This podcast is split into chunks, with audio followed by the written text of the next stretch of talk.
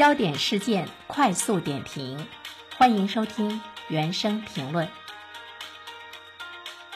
最近呢，这个媒体做了一份调查，六成受访的大学生是希望三十岁之前结婚。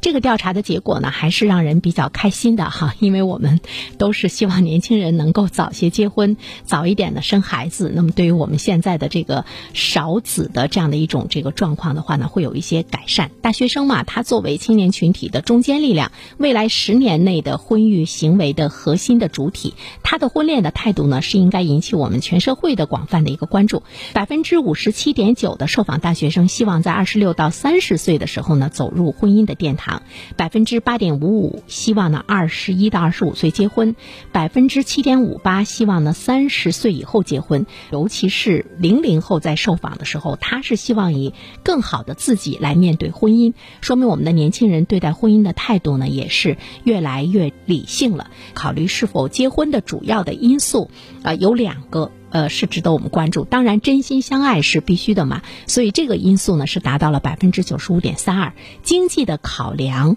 占到了百分之八十五点九七，双方的经济的条件，尤其是男孩的这个经济的条件，到底呢是什么样的？或者是说没有能力来买房子、来养孩子、养两个孩子、养三个孩子？当然也有呢，年轻人不养孩子。不管怎么说，这个经济的考量占的这个比重呢，还是比较大的。